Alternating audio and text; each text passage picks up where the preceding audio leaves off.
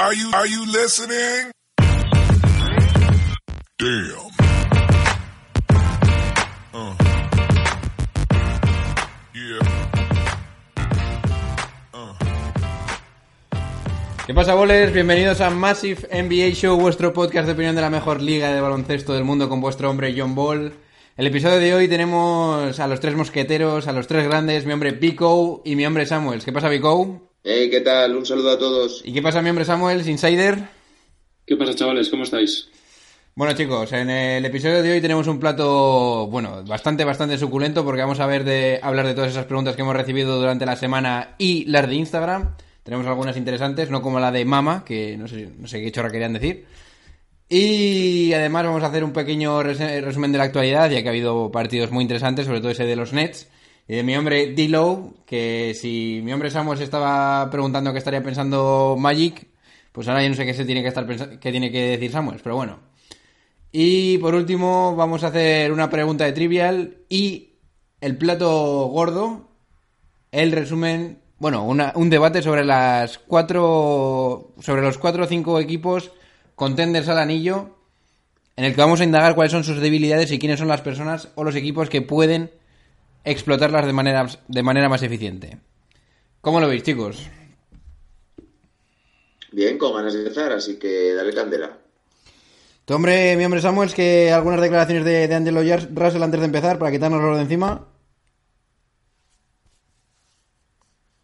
Nada, que cada día es más triste ver a todos los jugadores que han dado a cambio de nada. Lo mismo que dije el otro día. El otro día metió... Lou Williams, No, Brook, López. No, no, no, no, no, no, no, no. Randall. No, no, no. Brook López era ¿Por qué gente no? libre. Ya, pero no se lo quisieron ofrecer. Brook López era gente libre y Lou Williams se obtuvo una primera ronda de draft que no estaba mal y era gente libre también. Yo lo dije, que lo único que obtuvi- lo único que han obtenido de verdad, porque han querido ha sido LeBron. Lo demás, nada, porque Kuzma, Kuzma no estaba en su radar. Así que, yo no digo los veteranos, ¿eh? yo digo los jóvenes. Bien. Ya, ya. Luego, luego debatiremos un poquito más a fondo. Mientras tanto, vamos a hacer eh, nuestra, eh, nuestra publicidad rápida. Ya sabéis, chicos, que podéis. Ya os lo digo de- de- desde ya, podéis participar en el programa mandándonos un mensajito a nuestro WhatsApp o a nuestro Instagram. Y si nos convencéis, si nos gusta la pregunta y si vemos que os implicáis, podéis participar en un episodio que estaremos súper encantados de que participéis. Y sabéis que podéis seguirnos en Instagram y hacernos una reseña y compartir el podcast en los canales más oficiales, que son Spotify, Evox y iTunes. Y dicho esto, chicos, como ya sabéis, cuando las noches de NBA se hacen largas y los días pesados, siempre tendréis Massive NBA para pasar un buen rato. Y por cierto, para quien no reconozca esta canción, todos los props a The Ringers, todos los props al aficionado que le dijo Sell the Team, así que dentro canción.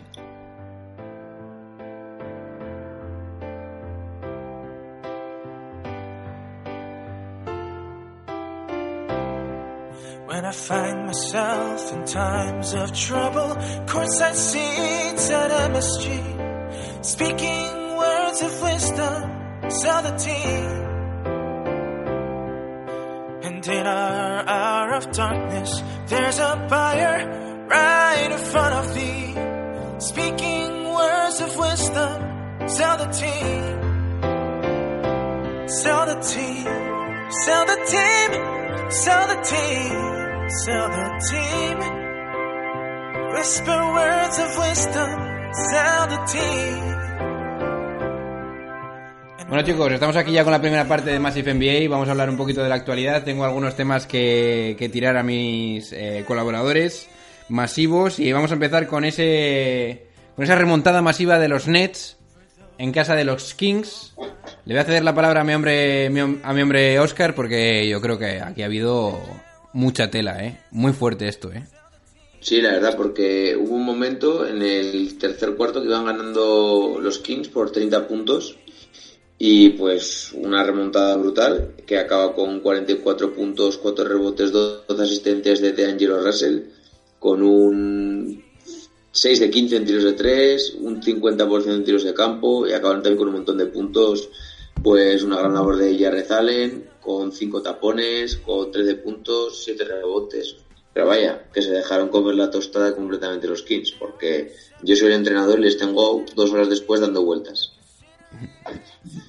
duras declaraciones, mi hombre Bico. Eh, ¿Algo que reseñar, Samuel, de esta noticia? Si les tienes dos horas dando vueltas, luego te pasa como a. Era como el de los Bulls. Sí. no, pero es que, joder, que te remonten 30 puntos en el tercer cuarto, madre mía, mi vida. El otro, el otro día en, eh, en el partido de mi equipo remontamos 25, pero íbamos perdiendo por 31. Para que no sepan, son los Lakers. Pero- no, no, no, no. ¿Qué dices? Ah, tu equipo de... Mi de- equipo de verdad. Ah. yo. Pero íbamos, íbamos perdiendo de 31 a falta de un minuto del tercer cuarto. Y nos pusimos a 6 a falta de un segundo.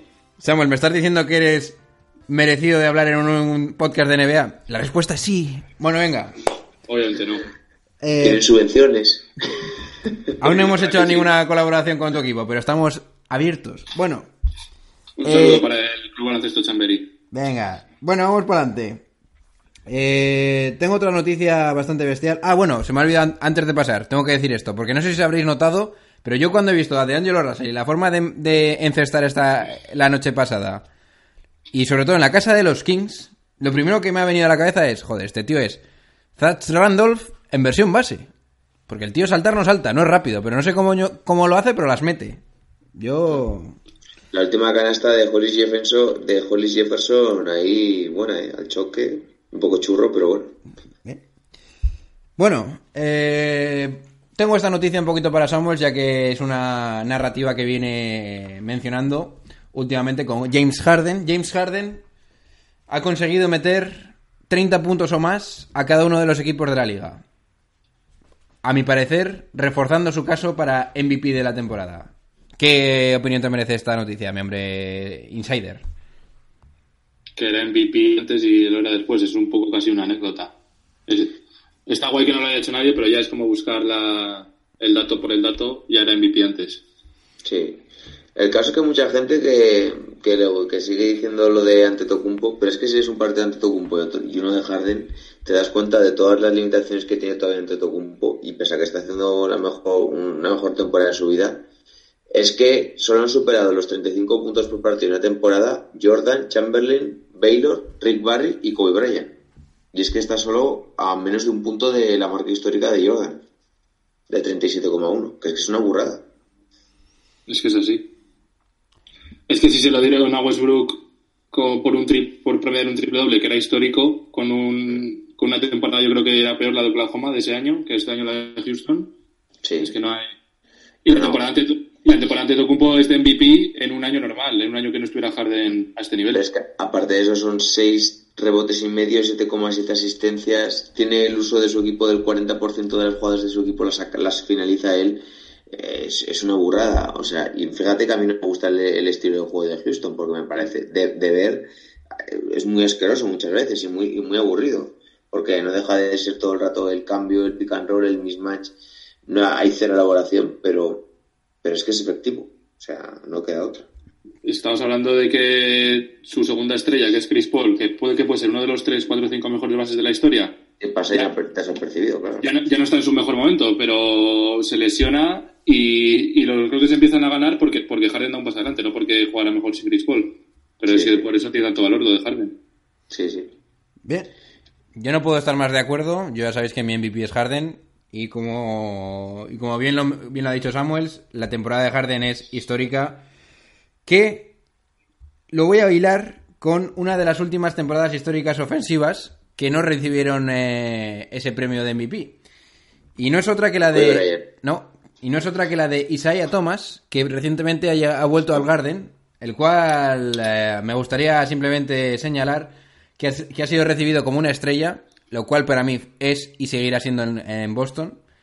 Y no sé, a mí me hace especial. eh, me da. es- me da especial. No sé, algo en la tripa cuando me recuerdo esos partidos de, de Isaiah Thomas cuando murió su hermana. Y no sé, me parece, me parece que es algo digno de mencionar, ya que este jugador.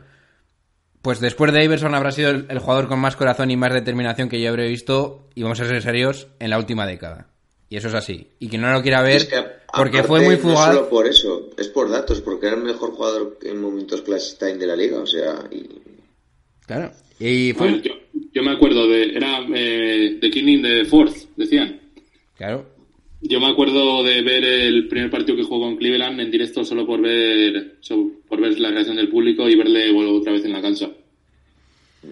Chicos, Y ya después de esa lesión. Sí, sí, sí, no, Ya no. Y mira, mira, yo siendo de Lakers, a mí esos Celtics me gustan muchísimo y yo creo que por eso por eso les tengo un poco de manía a los, a los de ahora. yo solo quiero recordaros a la gente que nos esté oyendo que para mí es lo más parecido que ha habido a Iverson y aunque duró una temporada, creo que debería estar mucho más presente en los corazones de todos los que vemos la NBA. Lo dejo ahí. Bien. Tenemos otra última noticia antes de pasarnos ya a nuestras preguntitas. Doc Rivers eh, ha zanjado todo tipo de rumores. Va a, hacer, a firmar la, va a firmar la extensión con, mi, con mis Clippers. Bueno, en realidad no son mis Clippers, pero me mola nada más que todo el percal que está viendo en Los Ángeles. Y, Qué raro. y no sé, creo que cerrando esta puerta, ¿qué opciones nos quedan para Los Ángeles? ¿Qué opinión nos merece esta noticia, mi hombre Vico?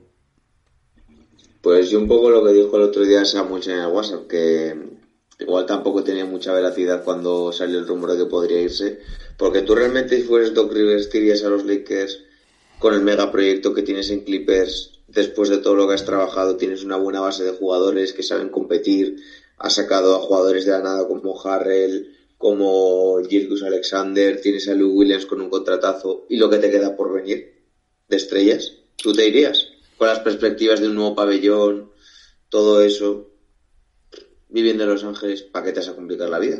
¿No?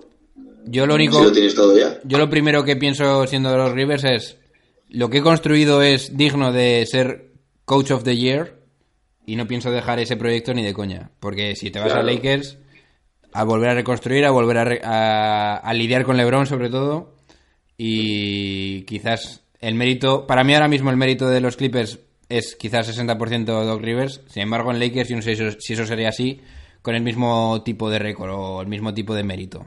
Esa es mi opinión. Samuel, ¿algo que añadir aquí? No, lo único que le pongan la pasta por delante y que le dé mucho picorcito el glamour de los Lakers, pero ni eso. No, no, no. Bien, yo eh, recientemente llevo muchas veces pensando en esta teoría, o no es una teoría, es más un, no sé, una sensación.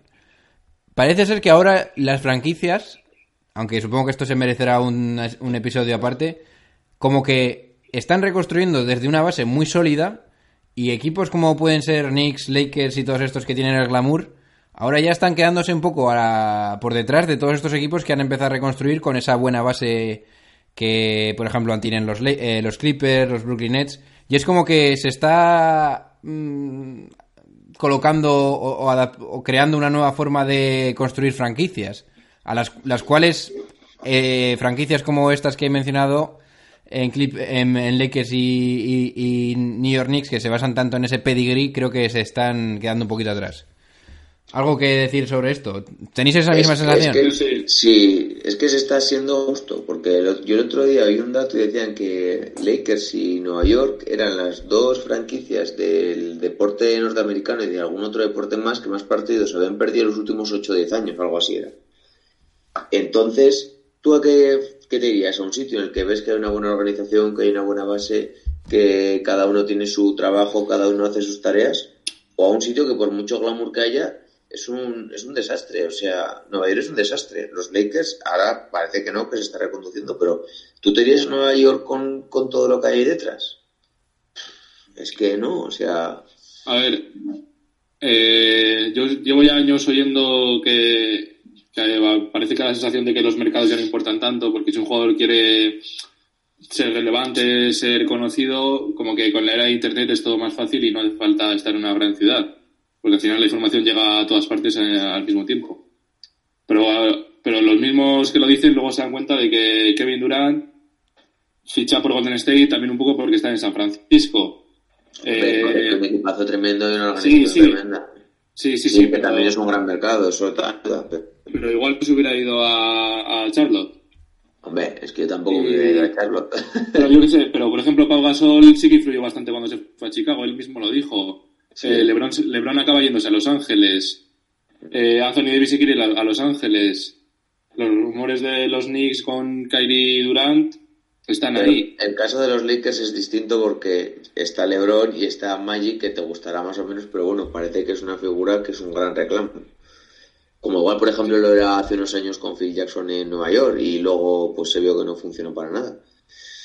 Pero a ver, que sí, que el mercado influye, pero yo creo que sí que es verdad que a la hora de tomar decisiones sí que se mira un poco más cómo es la organización, que haya que, que haya un orden, que haya una idea clara y que no se vaya un poco pues al tuntún y a ver cómo salen las cosas. Pero yo creo que los jugadores sí que valoran, por ejemplo, o sea, yo creo que piensas en ser importante en los Knicks, llegar a unas finales y dices, hostia, es que no lo También mismo depende hacerlo, un poco- con, con Oklahoma, que ya lo hizo Durant, por Yo creo que también depende un poco del tipo de jugador que sea. No es lo mismo ser un jugador joven que tiene ganas de comerte el mundo que ser un jugador ya igual de 25 26 años que has visto un poco de qué funciona esto y que empieces a valorar otras cosas. Bueno, pero entonces, Sí. por, por resumir el tema, ¿veis que se está empezando quizás un poco a bajar esa, eh, esa, esa atracción de, de tener pedigrí, de tener ese mercado y a subir más otras cosas como puede ser la organización, un buen GM, a la hora de valorar los equipos por de los jugadores?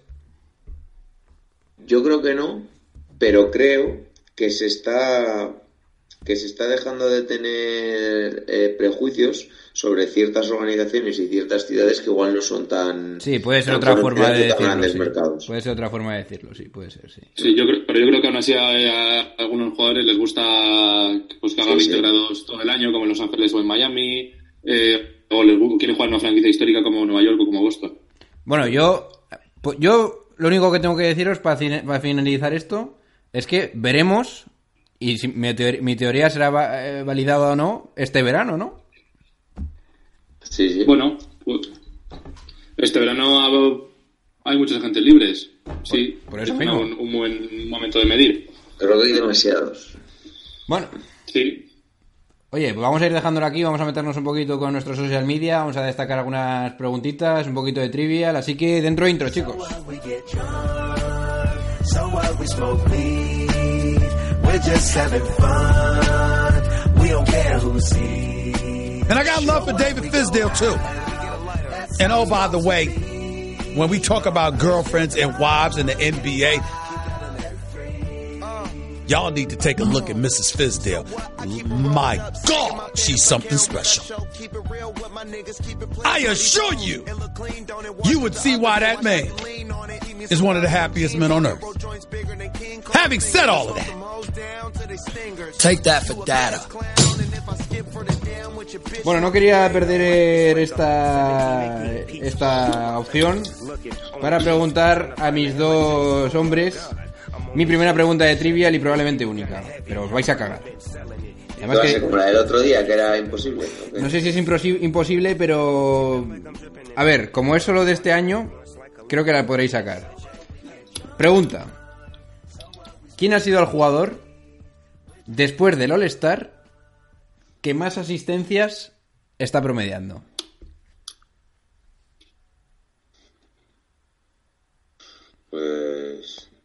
Trey Young, No, pero nice shot. ah, bueno, eh, no, no, no despistas. Es un jugador que tenemos que hablar y que Ben Simmons, no y que no te lo y que en realidad su equipo pasa desapercibido.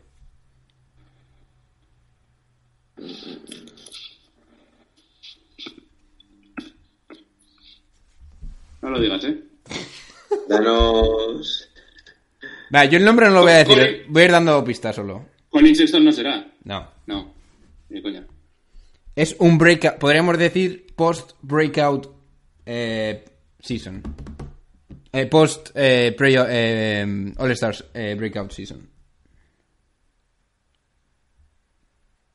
Hostia. ¿Un equipo, ¿Un equipo que no está en playoffs? Exacto. Venga, os voy a dar otra pista que va a ser igual de pre- voy a- que va a ser igual de pregunta de trivial. Fue elegido en décima posición en el draft de 2014. Eh, Elfrid Payton. Elfrid Payton, mío, Ah, sí, mis verdad. hombres. Que había hecho tres triples dobles seguidos. No, tres no, Cinco. cinco. Cinco. Cinco. Y por eso la pregunta de trivial, porque nadie está hablando de esto y ahora tú dirás, coño, ¿me estás diciendo en serio que este tío lleva cinco, cinco triples dobles seguidos? Y yo te digo, pues sí. Y no son tres triples dobles así justos, no. La verdad es que es un, un- una explosión interesante que si hubiese sido cualquier otro jugador de la liga, pues igual nos estaríamos volviendo locos. Pero no es así. Sí, es la pachanguita de los últimos partidos. Que no te juegas nada. Bien, pues esa ha sido... Tengo, tengo, Dime. tengo una relacionada. Venga, dime. ¿Quién es el, el segundo jugador con más... O sea, el, el jugador que más asistencias lleva en total este año es Westbrook. ¿Quién es el segundo? En total, no, no en promedio. Ben Simmons. Es el tercero. Lowry. Sexto. LeBron. No, porque Se no, per- no, 15. Se, se perdió partidos. no, no ha jugado tanto. Ah, claro, es verdad, LeBron se pierde partidos. Es uno de los que he dicho yo antes, intentando adivinar Young. apellido. Pues que Sí, será ya. Trey Young. Ojo ahí, ¿eh? Claro. Bien. No, a ver, si está claro que Trey Young tiene ahora una pinta que flipas. Y sobre todo con esta nueva forma de jugar, tanto con John Collins.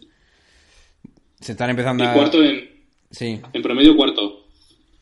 No, está claro que están empezando a encajar las piezas y ahí un juego como el, el juego de Trey Young va, va a acabar saliendo a, a la luz. Eso está claro. Bueno, eh, chicos, eh, tenemos aquí una pregunta. Oye, tengo yo una. Pero Ah, también. No la hago. Dale, dale, dale. Ah, no es muy difícil, ¿eh? A ver, ¿cuál es el único jugador en la historia en terminar entre, en, en cuatro eh, estadísticas diferentes en el top 5? En anotación, robos, minutos y asistencias. Pues, como no sea LeBron. ¿No? ¿Es reciente? Sí, porque los Sí, 10 años. A ver, repíteme todo. 10, re- 10 13. reformúlame la pregunta. El si único jugador en la historia que ha terminado Kevin Garnett, no. No, en cuatro categorías estadísticas diferentes en la misma temporada en el top 5. En anotación, en robos, en, minutos jugados y en asistencias. Iverson. Eso es. Vamos ahí. Iverson, Iverson. Sí, bueno. Terminó primero en anotación, segundo en robos, segundo en minutos y quinto en asistencias. Eh, ¿nos metemos aquí con alguna preguntita de estos suscriptores o qué? Bueno, Venga, eh, Samuel, no sé si tú estarás un poquito más metido en el tema este, pero top 3 del draft, ¿tienes algo en la cabeza? Eh, la verdad que no, no, me- no lo he sabido mucho, no me he informado todavía. Sí que me llama la atención que ya veo a, a- lo dije el otro día, que ya está ya Morant, para algunos en el número 2. Vale, esta pregunta que es la de Vico, que ha contestado él, que la habréis escuchado por detrás. eh, básicamente le preguntan a, a mi hombre Vico, que ya sabéis que es el entendido de la, Euroliga, qué opina de la situación de Yul, la cual yo también estoy bastante interesado. Así que eh, dinos algo, mi hombre Vico. Bueno, pues un poco lo que ha salido en la prensa española, que, que parece que se están sacando bastante información sobre que el Madrid estaría interesado el año que viene, era fichar o a primero salió lo de Michic, que es un base que juega en el EFES bastante alto, de 1,97, que lo está haciendo bastante bien. Luego salió de Coló, que a mí me sorprendió bastante porque de Coló será de los mejores jugadores de la Euroliga, el Chacho, y también creo que se menciona a Lucas, que igual es un base menos conocido, pero que es bastante bueno. Entonces la cosa es que, eh, lo oí el otro día en el debate de colgados del aro que decía Damien, que dicen, el Madrid no es que no es un equipo que, que haga grandes desembolsos en plan de este tipo de jugadores, porque no va a quitarle, yo qué sé, para quitarle un jugador al CSK que tiene el dinero por castigo, es muy difícil. Entonces la única cosa que se decía era que, mm, que se podía ir a la NBA y porque aparte estaba en el Withink uno de los ojeadores de, de Houston Rockets. Entonces, pues parece ser, eh, no sé está- si será verdad, será no, Estaba Mori, también eso, también aparte. Que tuiteó.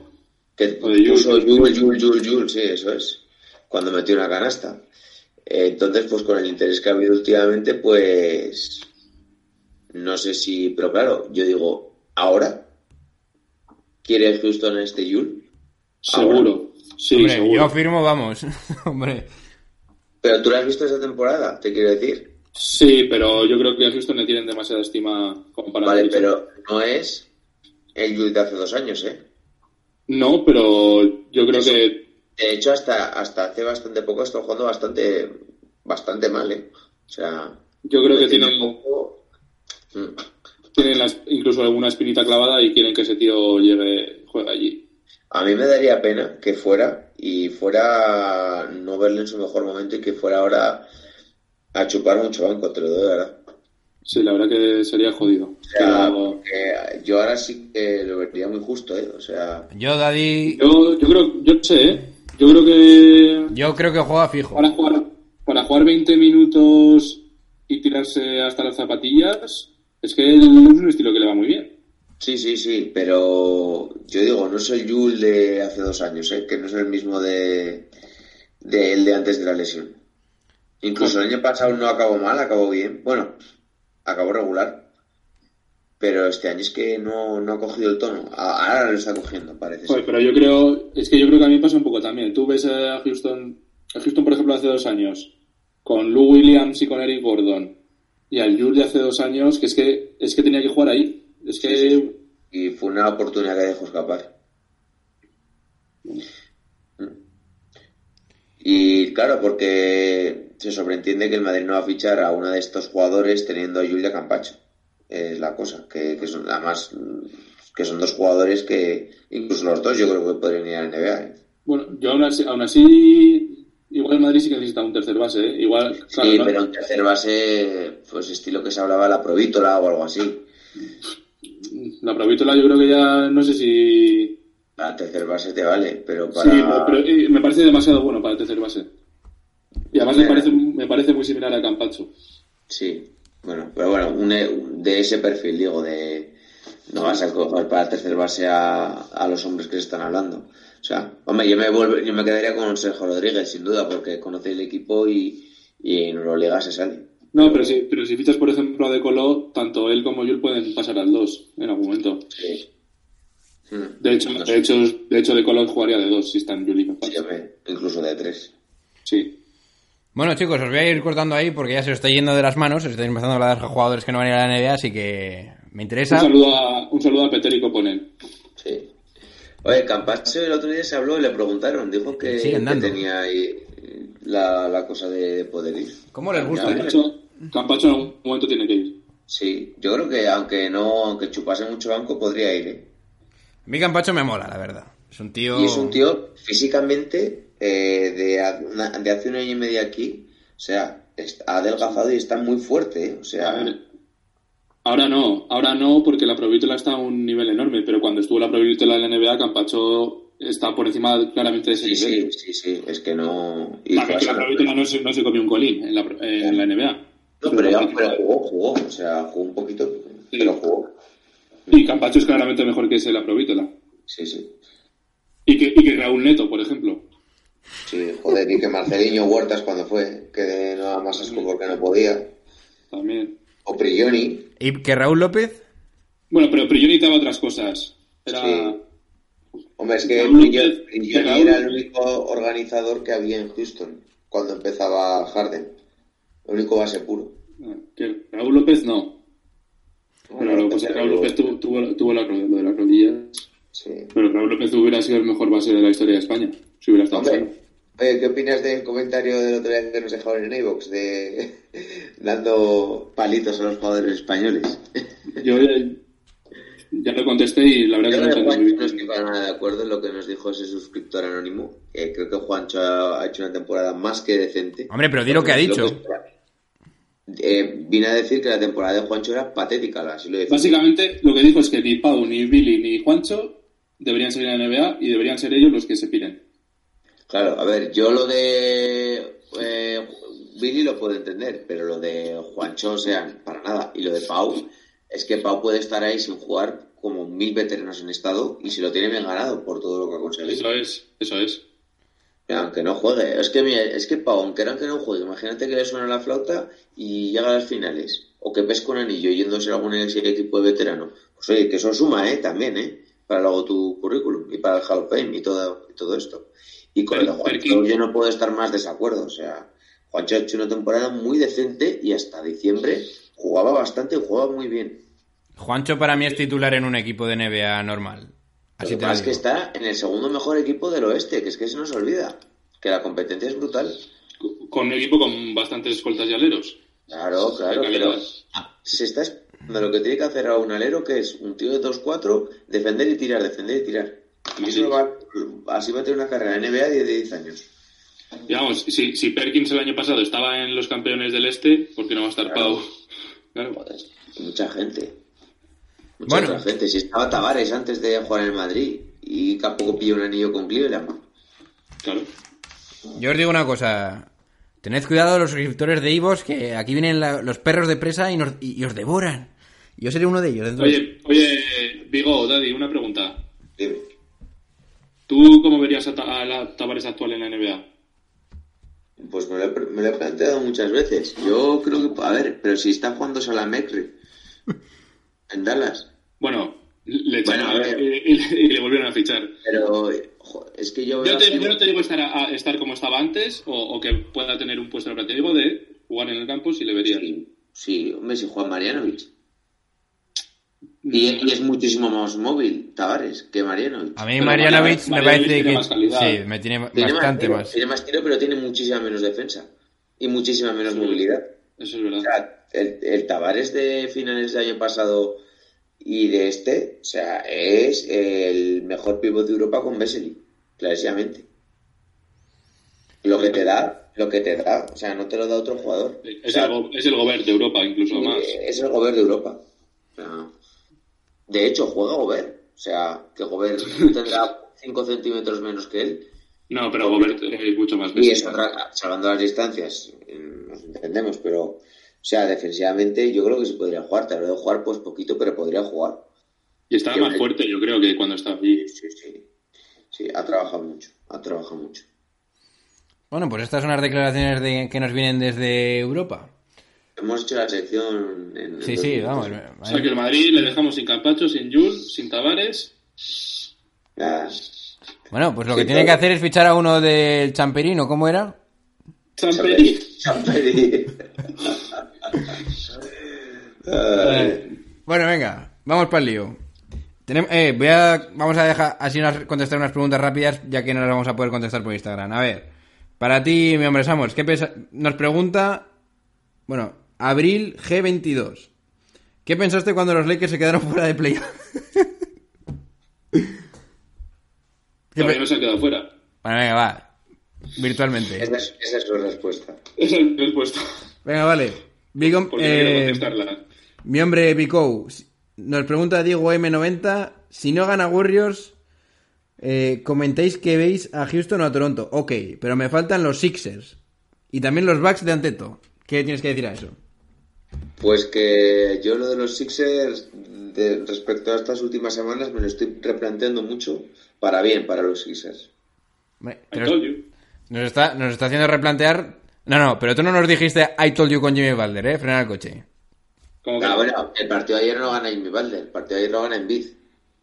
Con el tapón que le pone Irving. Y 20 de 21 en tiros libres. Ah, o sea, no lo gana Embiid.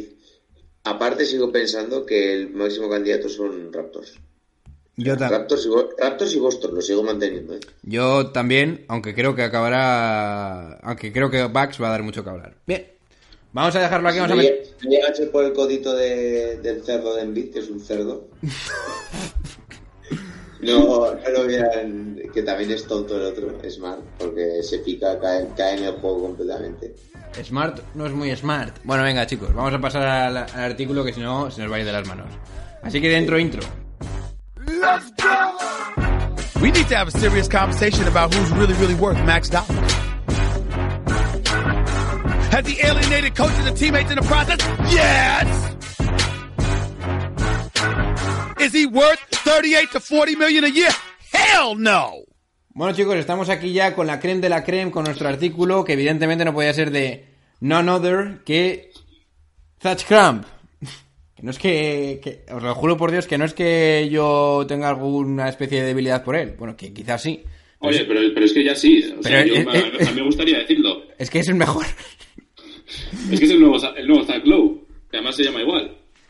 Daddies, yo cuando veo los topics, cuando me los leo, digo, coño, esto hay que hablarlo. Es que es así, es que está tan bien explicado, está tan bien escrito que lo siento mucho. Sí, además coge esta- eh, estadística avanzada o, o cosas que igual pasan desapercibidas y te las presenta a aplicar casos reales en cosas que pueden pasar y en un lenguaje fácil de entender. Pues sí, mejor explicado no lo he encontrado en ningún otro lado. Vamos al lío. Básicamente lo que ha hecho, lo que ha hecho Scrum es ponernos en orden los equipos que tienen más pro- probabilidades de ganar el anillo, de llegar a las finales. Y nos, ha, y nos ha explicado un poquito cuáles son sus debilidades. Así que yo voy a decir cuál es la debilidad de cada equipo y dejaré a mis colaboradores soltar qué cojones piensan de todo esto. ¿Vale? Venga, Warriors. Empezamos. 75% para llegar a las finales. El mayor problema, según Zach Scrum, son los puntos en transición y los balones perdidos. Mi hombre Vico, ¿tienes algo que decirme al respecto? Yo estoy pensando un poco realmente porque los Warriors tampoco es que tengan muchas debilidades, porque son el, el principal favorito. Pero yo donde veo el principal problema es en si van a defender como defendían en los otros años que han ganado. Aparte de los puntos desde el banquillo, que no van a llegar como antes porque Waddle y Livingston no son los mismos de antes, y no tienes a otros jugadores que te puedan meter, y el papel de Cousins en los momentos clutch. Si jugará, si no jugará, que yo creo que no jugará. A ver, eh, No sé. en relación también a lo que dice Zach eh, Cramp, mm, me gustaría reseñar que nos, nos, nos, nos informa que tiene. Es el 25 equipo de la NBA, vamos, el quinto peor, en permitir estos puntos en, en- En transición. en transición. Y yo digo, y bien dice él también, vale, que esto es una consecuencia de añadir a mi hombre de Marcus Cousins en la rotación. Y ahí es donde Claro. yo entro con mi teoría de que, vale, los Warriors van a tener que decidir en algún momento si vamos a seguir... No, no, ¿eh? ¿Eh? Lo, que, lo que dices es que están igual con Cousins que sin Cousins en ese, en ese sentido. Sí, pero te quiero decir que es una consecuencia de intentar meterle. No. Desde el No, principio de antes ya- temporada. Antes ya, esta- antes ya estaban así de mal en, esta, en este apartado. Pero también, me puede, también te puedo decir, coño, es que no han mejorado porque has tenido que meter a Cousins. ¿Vale? Vale, nice. Bueno, y aquí el equipo que les puede hacer mucho daño en esto, que es Oklahoma, que realmente solo juega eso. Sí. eso es. Pero yo... un- una defensa agresiva. De todas maneras, Porque Oklahoma el ataque en estático es lamentable, pero otra cosa no, pero en transición. De todas maneras la- las pérdidas de Golden State es un problema de hace de todos los años. O sea, es Sí. el clásico problema. Y porque es un equipo que juega muy mucho arriesgado, que tira mucho, que mueve mucho la bola, entonces también tienes más posibilidades de perderla. Ah, les hará cuenta la mayor parte de las veces. Sí. Bueno, yo lo que quería zanjar con mi teoría es que va a haber, va a haber que llegar, va a llegar un, pro- un, un momento en el que vas a tener que decidir con qué pívot te la vas a jugar. Y yo creo que son más vulnerables, y ojo lo que voy a decir, con Cousins que si Cousins. Sobre todo en los minutos finales. Yo a Cousins no le veo afectando tanto la defensa en los dos primeros cuartos. Sin embargo, dudo mucho que Steve Kerr se la juegue a dejar a Cousins en un momento delicado. Bueno, vamos a ¿Qué pasar... fue el día, el día de Denver, creo que fue en que le gana Denver, o no, el día de Houston, la, cuando ganan en Houston hace poco, Sí. Eh, sacó Peter Hurtado un mapa de calor de Cousins, de, de dónde habían venido todos sus puntos, tal, casi todos sus puntos y, todo lo bueno que había hecho en defensa venía de cuando estaba Cousins en pista, Cousins, Cousins en pista y venía todo de la zona. Creo que te pasé el mapa de color para, para decirte un poquito. Pero a ver, yo creo que no es que el problema sea Cousins tampoco, sino que esté bien el equipo bien compenetrado, porque son tan buenos que Sí, pero yo no creo que en un equipo que te, que te-. Pero tú te la vas a jugar, por ejemplo, a tener cinco posesiones, posesiones en el último cuarto, donde James Harden o Chris Paul te hagan un pick and roll con Cousins. Yo Bueno, me cuesta creer... equipo, depende del equipo contra el que esté jugando y depende de lo que me interese. Bien, vale, pues contra igual, Houston que... ese- igual contra Houston no me interesa, pero Claro. contra Denver igual sí. No, pero es que ese es el momento que de verdad se está jugando el bacalao eh, los Warriors. Los demás partidos, las demás rondas probablemente sean un poco... Bueno, bueno. paseo. Pero bueno, venga, vamos para adelante. Y ahora os tengo que decir un I told you, porque I told you, el segundo equipo que ponen aquí con más probabilidades de entrar en las finales es Bucks. Tranquilo, tranquilo que eso es la probabilidad de 538 que ya dice que son unos estafadores. Samuels, que no, no puede con el tema de, esta, de esta página web de las estadísticas. Bueno, bien, pero vamos a dejarlo ahí. No nos vamos a meter aquí, que si no igual nos quedamos hasta las dos hablando. Así que venga. El mayor problema que tienen los Bucks, según Thatch, Thatch Cram, son los tiros de tres permitidos. Samuels, ¿algo que decir al respecto? Uh, y más, eh. Bueno, comenta que que los Bucks siempre intentan intentan que los otros que sus ri- rivales se la pasen a sus peores tiradores y que tiren de tres. O sea, que Pero, está- claro, están bien a elegidos esos a triples, casi ¿no? cualquier jugador de la NBA, si le dejas tirar solo unas cuantas veces, al final te va a hacer pagar. Yo tengo otro problema para los Bucks. Es el equipo número 17 en porcentaje de tiros de 3 de toda la NBA. Pero eso es porque es un equipo que tira mucho. Sí, Entonces- tira mucho, pero no tira bien. O sea, no tira bien. Y encima ahora tienes las bajas de Proctor y de Mirotic. Ojito, ¿eh? No, pero estará, para- estará Mirotis eso en cuatro semanas, como mucho. Cuatro semanas y Brogdon se pierde seguro la primera ronda de playoff. Pero Mirotis estará para, para el primer partido seguro. Mm, ya veremos, ya veremos. Mirotic, a muy a mi pesar, no ha sido tan importante como yo pensaba, ¿eh? No, no, no, no, no. Y luego yo creo que es un equipo que es normal que tiene eh, total dependencia de Antetokounmpo y que si no está a su mejor versión eh, no hace nada. Yo voy a... eh, yo, yo os digo... llega de cansado, porque lo que dijiste tú el otro día de jugar 48 minutos, pero es que son 48 minutos en ataque y en defensa, porque es el ancla de las dos. Yo, lo- yo os digo una cosa, yo si me la pego, me la pego, pero no voy a poner como excusa que no esté Brockton en la primera ronda. Creo que Bucks debería ganar fácil. Bueno, aquí avisan eh, Cram que de los dos equipos que más pueden explotar esta debilidad de tiros de tres permitidos son los Nets y los Celtics, cosa que no me parece nada mal. Más que nada porque los Celtics están casi predestinados a jugar contra esos Bucks en segunda ronda en caso de pasar. Bueno chicos, tercer equipo, Raptors con el 38% de, de probabilidad de entrar en las finales.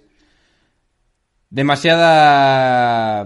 mm, ¿Cómo, cómo se traduce esto bien? Eh, De- dependen demasiado de los puntos en transición anotados. puntos en transición. Over reliance on transitions. Vale, básicamente que te defienden bien y consiguen muchos puntos en robarte el balón. Básicamente. Oh, qué problema. Entonces, ¿qué va- pero, pero entiendo que cuando haya más seguridad de balones y todo esto, estos puntos se reducirán. son el segundo mejor equipo del este en, en eficiencia ofensiva, pero si cuentas solo ataque en estático, Claro. son, son el séptimo. Tampoco me parece... Es este, un, del equipo este. que es, es un equipo que está muy equilibrado y yo realmente es al que, pensando, junto con Warriors, al que menos debilidades les he sacado. A mí es el que ¿Qué, es... qué te, qué te puede pasar? ¿Que necesitarás la mejor versión de Lowry para si realmente quieres ganar el este? Bueno, bien, que, y que no se lesione Leonard. Realmente, oh, para mí... Hombre, que no se lesione Leonardo, eso para empezar. Y, y, y Siakam, si se lesiona Siakam, para mí están muertos también. bueno, bueno, tiene recursos, ¿eh? Para, A mí si se lesiona Lorry me la sopla. Si se lesiona Siakam están bastante jodidos, la verdad, ¿eh? Para mí. Pero realmente necesitaría la mejor versión de Lowry, ¿eh? Para, o una muy buena versión de Lowry para, ir- para llegar a la final. Yo ahí no estoy tan de acuerdo, ¿eh? Creo que Leonard puede llevarte a donde quieras. Sí, pero está tirando bastante bien estos últimos meses, este último año, está repartiendo bastantes asistencias. Bueno, vamos a seguir para adelante. Con un 12% para llegar a las finales, Houston Rockets, que tienen el problema evidente, debido a su quinteto titular, de el rebote defensivo y los puntos en la, eh, en la pintura, que como, puede como os podéis imaginar, solo con Capela no llegan a todos los lados. ¿Quiénes son los equipos que más pueden aprovechar esto? Pues evidentemente los Nuggets, con esa pedazo de torre que tienen ahí, en Nikola Do- eh, Jokic, los Thunder, Y Plumlee. Pamli también. Y los Trailblazers que se quedan en cuarta posición en estos puntos tras rebote. Así, cosa que la verdad me, me ha, sor- me ha- me ha sorprendido un poquito. Eh, ¿Algo que decir de esto, mi hombre Vico- eh, Samuels? Ya que Vico se ha cascado el anterior. Llama la atención que incluso con la lesión de, de Capela, los Rockets son el segundo peor equipo en, en en cerrar el rebote defensivo y el segundo peor en conceder porcentaje, o sea, el, el segundo peor porcentaje en el aro propio. Es que es el número 28 en rebotes de toda la NBA, ¿eh? y hay 30. Sí, la verdad es que. A ver, pero es. Mueres y vives por tu estilo. Eso es así. Sí, sí. Yo creo que lo que habéis dicho, que necesitan defender a su máximo nivel para poder hacer algo. Y que, lo que yo lo mismo que he dicho ante Tocumpo, que tienen Harden dependencia y no Harden, no Party. Yo. Aparte, aparte que luego necesitan un buen porcentaje en, Eso es. en tiros de tres, porque mira lo que les pasó el año pasado. Yo creo que. Yo creo que esto va a ser bombs away y que pase lo que tenga que pasar, ¿eh? Y más este año. Pero, No tengas dudas.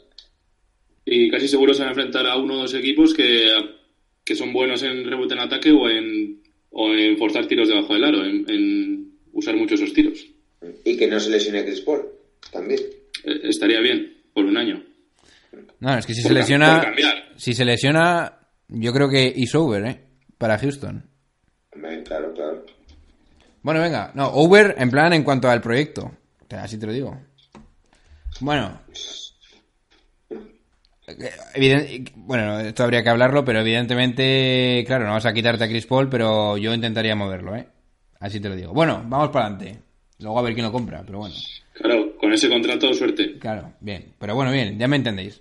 Sixers Sí, sí. con el 9% de porcentaje de, de entrar en las finales, cosa que a bastantes le parecerá un poco raro, a mí también. ¿Problema mayor? Pues evidentemente balones perdidos. Sobre todo con ese point guard que es muy bueno, pero hay que decirlo, Samuel, también pierde balon- bastantes balones. Bueno, que no me extraña porque es relativamente Sí, nuevo. sí. Es su estilo. No, Sí. no es un, no es un base conservador. Eso es. Hay unas duras de... número 27 en pérdidas. de Eso es. Y los únicos que les operan son los Suns, los Heat y los Hawks. Que los, los Suns no Que- tienen Que base. no tienen, que no tienen bases o tienen a Trey Young. Eso es.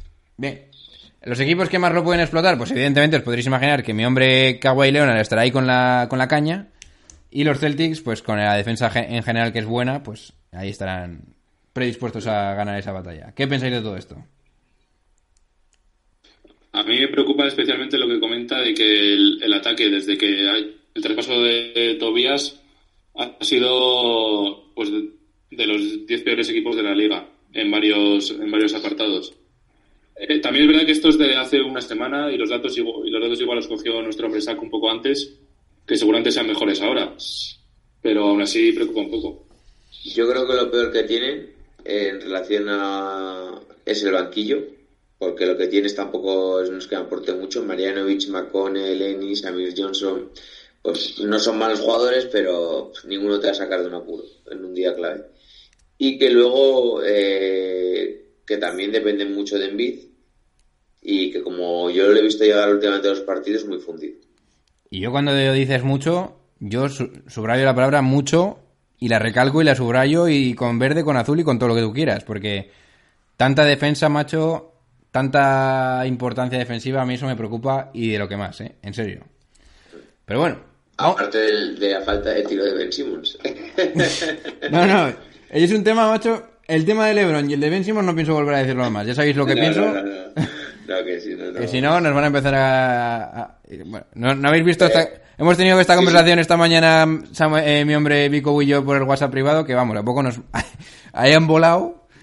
Yo estaba, estaba a punto de colgar la llamada ahora mismo cuando he mencionado Ben Simmons. Yo lo que sí que tengo que decir es que a mí me han sorprendido mucho los Sixers. ¿eh? Y para mí han, han subido ¿eh? Ulti- en esta última semana. Sí. Los veo de otra forma. Venga, vamos para adelante. Celtics, 9% de, de porcentaje de entrar. Problema, falta de tiros libres. Cosa que a mí, no sé si de verdad esto es un problema. Porque, vale, nos lo puede explicar como quieras, eh, Zach, pero a la hora del playoff, pues esos, esos tiros libres por fuerza van a subir. Entonces, no sé. Es un equipo También. que... eh, mira, yo los Celtics, lo primero que... ¿De qué vais? Porque yo no entiendo nada de a qué juegan, dónde juegan, cómo juegan. No sé, es un equipo muy ambiguo ahora mismo. Yo no sé qué sacar a, a, a- a relucir de todo esto. Yo creo que también depende un poco pues de la mala química que han tenido todo el año con todas las palabras de Irving y que se ha visto reflejado con el mal récord. Y que, sobre todo, yo lo que veo es que el año pasado tenías jugadores que ahora son secundarios, que tenían un papel muy importante, como Rousier, Brown, Brown, eh, Zeiss, incluso Datum, y todos han bajado su rendimiento porque has visto incluido en el equipo a Irving y a Hatewood. Y entonces parece como que igual con menos hubiesen hecho más. Yo también tengo otra explicación para lo de los tiros libres y es que como en algún momento de la temporada sin que se vio ese- esa falta de química, hubo mucho Hero Bowl, que era básicamente quien la cogía se la tiraba y normalmente los tiros que te aseguran... La, la forma de tirar que te asegure eh, llegar al aro es un tiro de media distancia y probablemente no tengas tiros libres, así que quizás sea una de las razones por las cuales no tienen tantos tiros libres. Veremos Yo en sigo creyendo que va a ser finalista del este. A Yo... mí me parece un dato demoledor que es el quinto equipo en la historia con menos proporción de tiros libres en comparación con los de campo. También es verdad que la temporada en general con menos tiros libres de la historia en comparación con los de campo. Pero es que esto que... Pero el quinto peor, ¿eh? Es que- O, sea, o el quinto que menos. ¿Y a qué, a qué podemos.? Es que a qué se debe esto, macho. Es que tampoco veo que haya sido. No sé. Ah, que la gente va menos al aro o, o- Mucho tiro en media distancia. Pero- También muchos puntos vienen de parte de Irving que hace un pick and roll y o se queda para tirar de tres lo hace de media distancia. Eh, también Horford también tira bastante media distancia. Tatum y, y Brown lo mismo. Bueno, vamos a pasar a los Thunders, que tienen un 7% de probabilidades de entrar. Que Zach nos indica que tienen bastantes problemas en cuanto al banquillo. Cosa que yo. Vale. Entiendo esta preocupación por los, por los OKC. Pero a mí tener un problema de banquillo a la hora de playoff. Con que juegues con 8 y no se te lesionen, yo creo que tampoco es para tanto. Pero bueno, es, es preocupante. Y... El problema es que, es que cuando falta cualquiera de los titulares Claro, claro, claro. ya tienen, tienen rating negativo. Eso es. El principal problema es que no tienen tiradores porque tiran muy mal de, de tres puntos. Es el equipo número 25 en porcentaje en tiros de tres de la NBA. Es un equipo que en ataque, en ataque estático no sabe jugar. Aparte es el número 18 en pérdidas. Y aparte de todo esto está Westbrook. O sea que no hay que olvidarlo.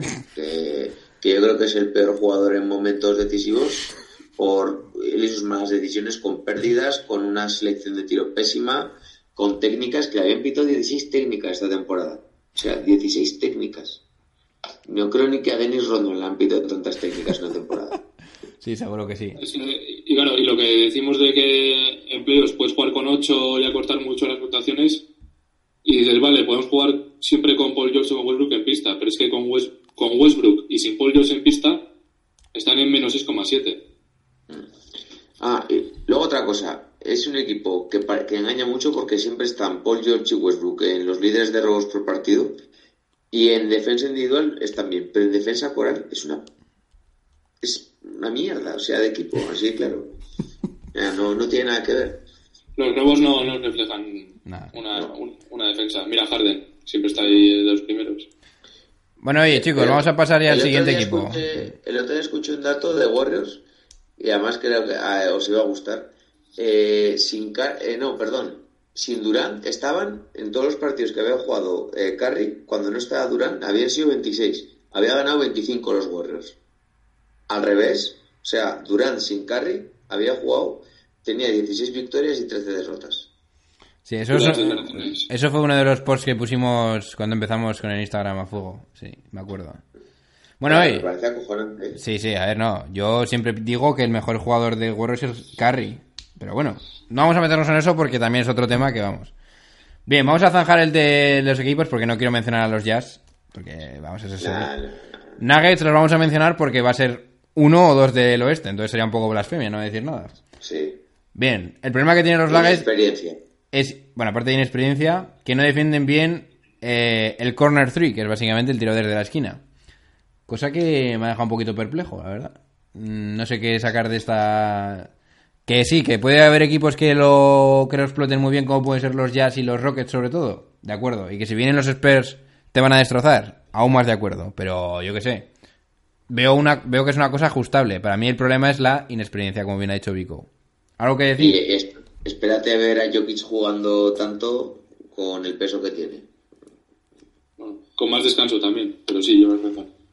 Y con defensas más duras. Sí. Yo aún así, sigo, aún así sigo pensando que los Nuggets no se van a ir a casa tan fácilmente y por lo menos un Game 7 si se van, yo creo que habrá. Bien. Primera ronda, fuera. Ya veremos. Bueno, bien, pero yo estaría de acuerdo con una primera ronda, séptimo partido. Ya haremos el bracket, ¿eh? Por cierto, haremos el bracket. Sí, sí. Lo quiere.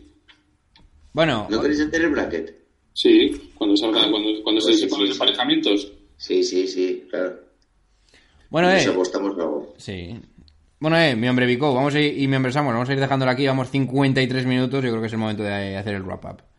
Sí. Bien, chicos, eh, os recordamos, ahora mi hombre que está aquí, mi hombre Vico, os puede hacer la publicidad si le permitís, ya que sale la segunda parte, es más tiempo. Sí, si me permitís haceros un poquito de publicidad del podcast, podéis seguirnos en las redes sociales habituales, en Instagram, en Facebook, en Twitter, sobre todo en Instagram, la verdad. En Twitter también, a ver si subimos un poquito.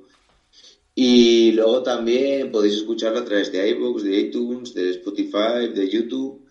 Y nada, con lo que dice John Ball, compartirlo con vuestros amigos, con la pestañita de compartir en WhatsApp, que no se piensen que es un virus, recalcárselo. A ver si llegamos a más gente. Pues nada, La chicos. que estoy reventado hoy. ¿eh? Sí, yo también. Eh, que sepáis que aquí estamos dando el do de pecho, pues las 11 de la noche aquí estamos dando el callo, ¿eh? Pero bueno, chicos, dicho esto, chicos, se despide de ustedes vuestros hombres, mi hombre Samuels, Hasta la próxima. mi hombre Vico Hala, venga, hasta luego. y vuestro hombre John Ball. Venga, chicos, pasadlo bien. When I find myself in times of trouble, courtside seats at MSG, speaking words of wisdom, sell the team. And in our hour of darkness, there's a fire right in front of thee, speaking words of wisdom, sell the team. Sell the team, sell the team, sell the team, sell the team. Whisper words of wisdom, sell the team. And when the broken hearted expanse living in the world agree, there will be an answer, sell the team. For though Jim thinks it's all fine, there is still a chance that he could see